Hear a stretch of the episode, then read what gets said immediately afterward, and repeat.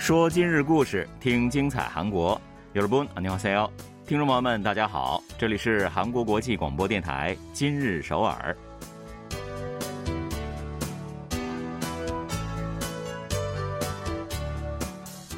聚焦今日首尔，体会当下韩国。让我们带您走遍韩国的每个角落。让我们把最真实的韩国送到您的耳边。 各位听众，大家好，我是主持人朴龙军，我是主持人婉玲，非常高兴跟您相会在今日首尔了。每年到了这个时候呢，我们都绕不过这样的一个话题哈，那就是今年的红叶什么时候开始红啊？没错啊，所以今年的红叶到底什么时候开始红呢？到底什么时候呢？啊，已经红了哈。那九月二十九号的时候呢，江原道地方气象厅宣布，在江原道的雪月山观测到了。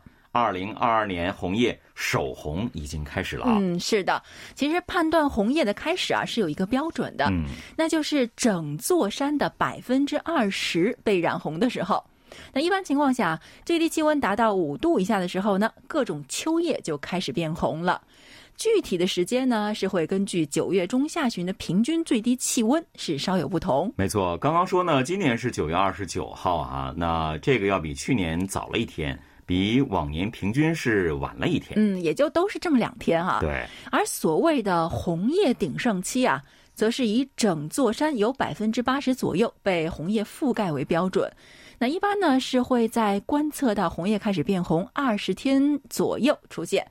那据山林厅透露说啊，预计今年全国大部分地区的枫叶将在十月下旬达到顶峰，也就是最漂亮的时候。是的，那上个月周末的时候去了江原道旅行，路边有一些就是山间的小路已经开始红了，红了啊！所以呢，如果您想把红叶渐渐染红整座山峰的这个风景全部尽收眼底的话呢，从现在开始您就可以安排上说走就走的旅行了。没错。好的，接下来呢，让我们一起走进今天的今日首尔，看一看本期节目都有哪些内容要跟您分享呢？观光纪念品是旅游的标配，到韩国旅游该买什么样的纪念品才会显得独具慧眼呢？二零二二韩国观光大赛为您提供参考。不久之前，韩国国家考试中心建成以来首次对媒体开放，这个负责着韩国十七种重要考试的秘密空间到底是什么样的呢？台风过后。韩国国内水族馆最后一只南方大海豚飞凤再次返回适应网箱，重启野生训练。它的回归之旅会一帆风顺吗？好的，稍后呢，就让我们一起走进今天的今日首尔，了解详细内容吧。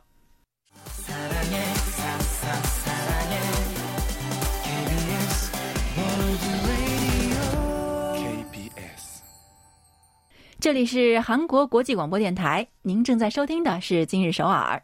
刚才呢，我们有说到哈，最近出游得把看红叶给安排上哈。其实呢，韩国一年四季，我觉得都是各有各的风景可看啊。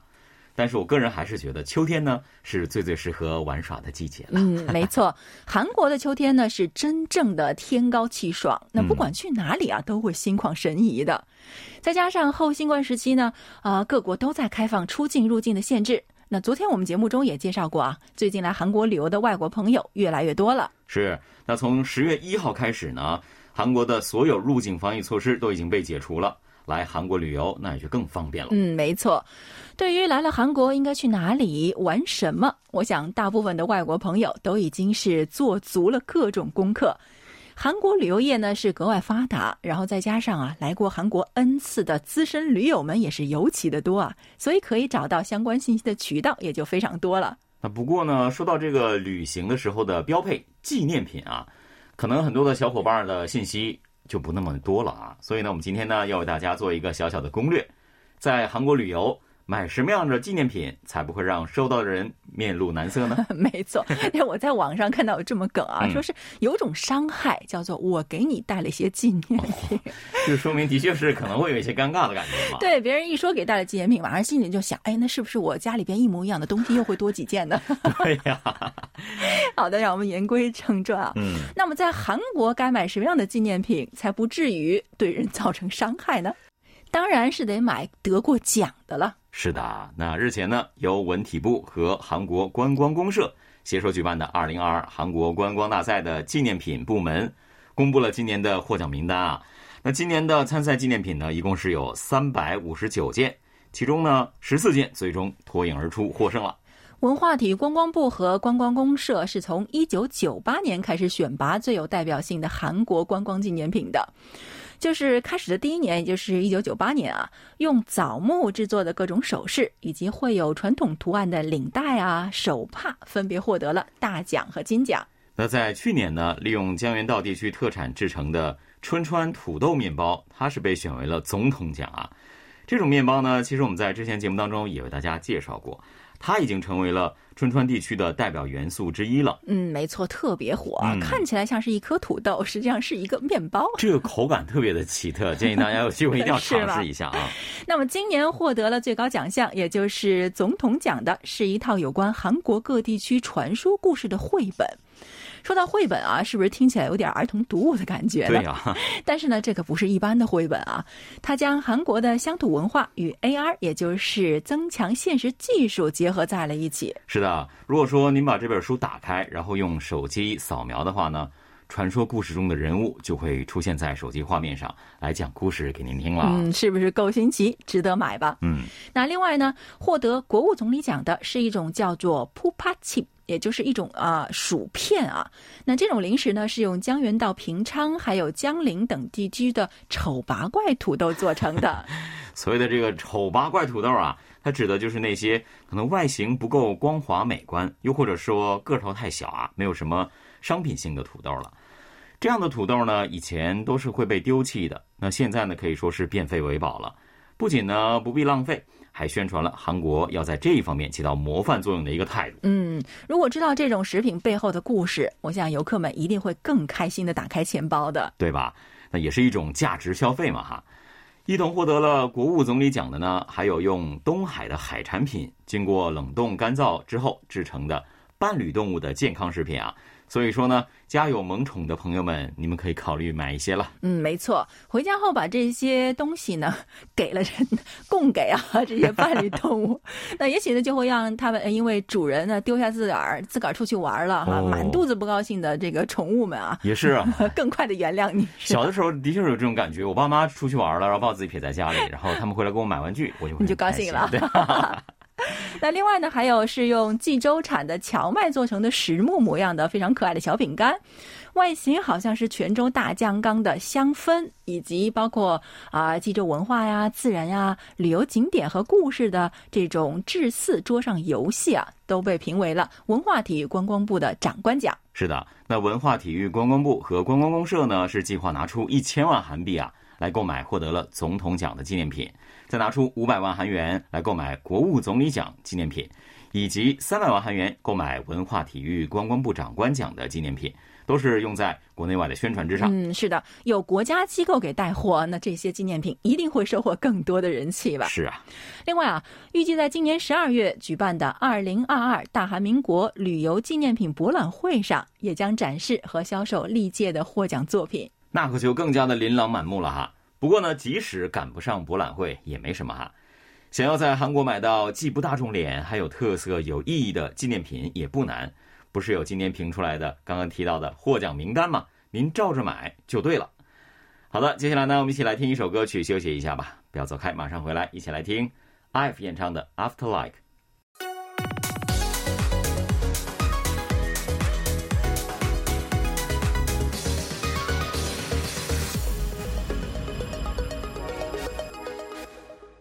欢迎回来，这里仍然是韩国国际广播电台今日首尔。九月二十七日，建成于二零零七年的韩国国家考试中心第一次向媒体开放。进来参观的记者们在路过考试中心的院子的时候呢，都纷纷抬起头，好奇的向天空望去。那仔细看的话呢，在院子的上空呢，有一根根细细的钓鱼线来交错成的一张大大的网啊。这儿又不是什么大海，为什么会有渔网呢？没错，那在屋顶和屋顶之间呢，有一百二十条鱼线编织成了一张大网，覆盖在整个院子的上空。那感觉，即使是有人从天上往下扔快递箱子啊，也会被这个网接住的，下不来。整个地方是被这个网给罩住的感觉啊。那关于这一点呢，有一只鸽子，它可以来证明。这一天呢，考试中心接待媒体记者的负责人就指着院子角落里的一只鸽子啊，笑着跟大家说：“这小家伙呢，不知怎么的给飞进来了，可是没想到进得来就出不去了啊！尝试了几天以后呢，他自己也放弃努力了，干脆呢就让自己从野鸽变成了家鸽了。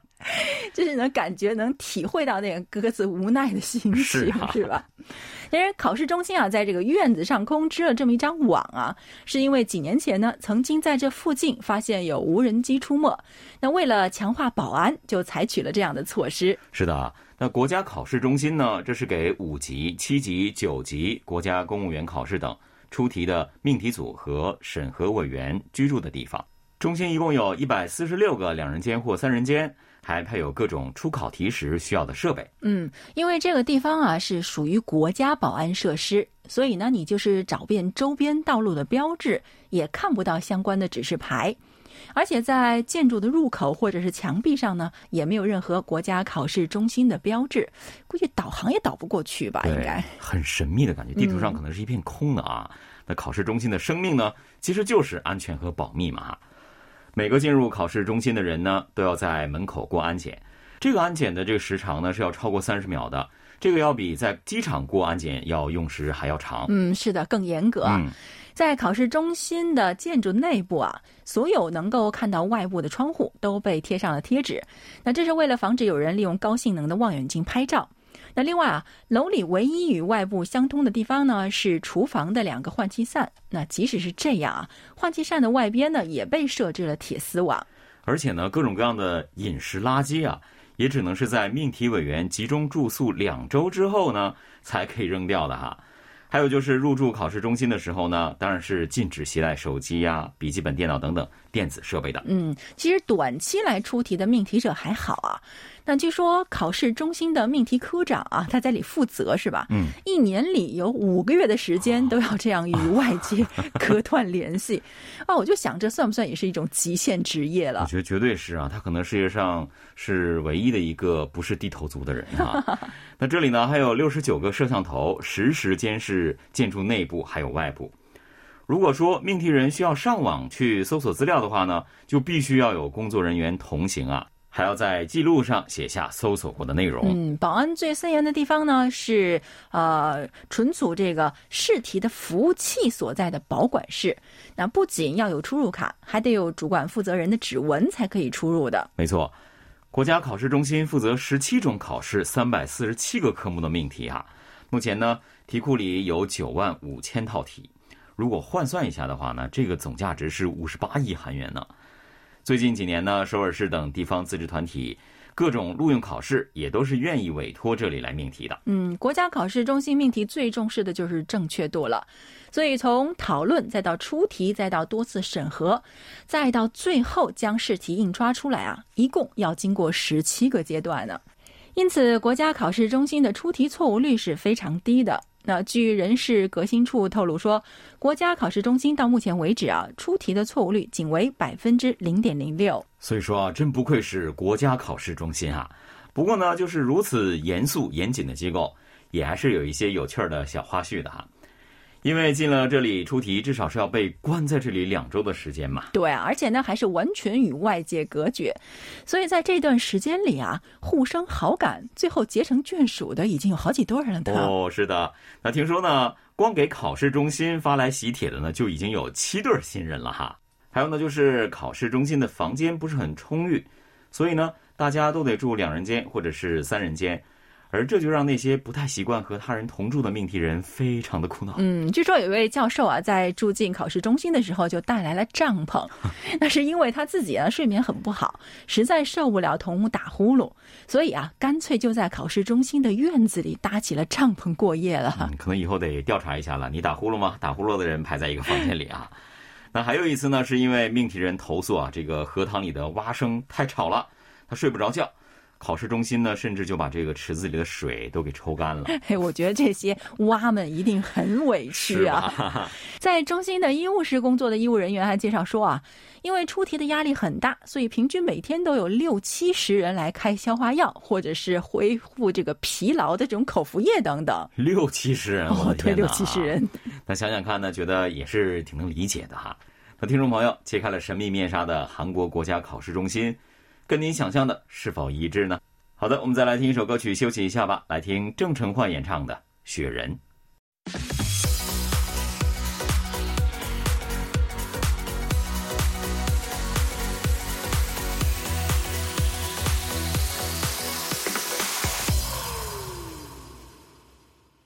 这里仍然是韩国国际广播电台今日首尔，一起来看最后一条消息。前段时间的超人气韩剧。奇怪的律师与英语》当中呢，患有自闭症的女主角与英语说啊，希望到济州海边去看看南方大海豚。这也让济州南方大海豚再次备受关注。没错，我还记得剧中有这个语音语和男朋友在水族馆前面举着牌子示威啊，那个桥段非常可爱。那南方大海豚呢是国际濒危物种，那目前在济州沿岸呢栖息只有一百二十多只。二零一二年，南方大海豚被指定为海洋保护生物，进行保护和管理。是的，当时呢，韩国国内水族馆还有八只南方大海豚。那从第二年，也就是二零一三年开始。一共有七只南方大海豚，陆陆续续被放归大海了。目前呢，只剩下原属于济州太平洋乐园的一只名叫飞凤的南方大海豚了。嗯，是的。那今年八月初啊，韩国海洋水产部表示将把飞凤送回自然生态界，紧接着便启动了野生适应训练等等海洋的放生程序。是的，飞凤呢被从水族馆移至济州西归浦市大敬义附近的网箱。在那里呢，去适应海洋的生活，并且和野生海豚进行感应交流。在阶段性的训练结束之后呢，最终将会被放生到济州岛附近的海域。据海洋水产部透露啊，飞凤的训练进行的非常顺利，但是啊，天有不测风云，上个月韩国海域接连受到台风影响，所以八月三十一日呢，又不得不把它从网箱移回到了水族馆。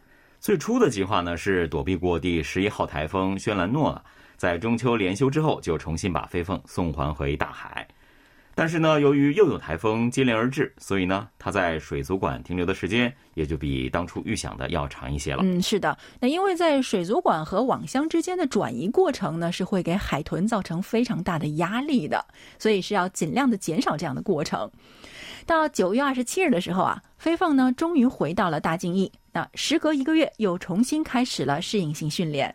在转移到水族馆之前，有关部门呢还公开了飞凤适应训练中的一些情况啊。那训练师介绍说了，本以为呢在水族馆生活惯了的飞凤，来到海水里可能会比较拘谨、比较紧张，但没想到呢，它。却是一个妥妥的社牛啊！没错，在八月四日到三十一日的适应训练中啊，飞凤表现的出乎意料的自由自在啊。嗯据海洋水产部透露说，它每天都会自己捕食大约五到七公斤的活鱼等等，在海上捕猎的能力也在大幅的提高。而且呢，它的呼吸还有潜水的时间等等行动特性，也是和野生海豚越来越相似啊。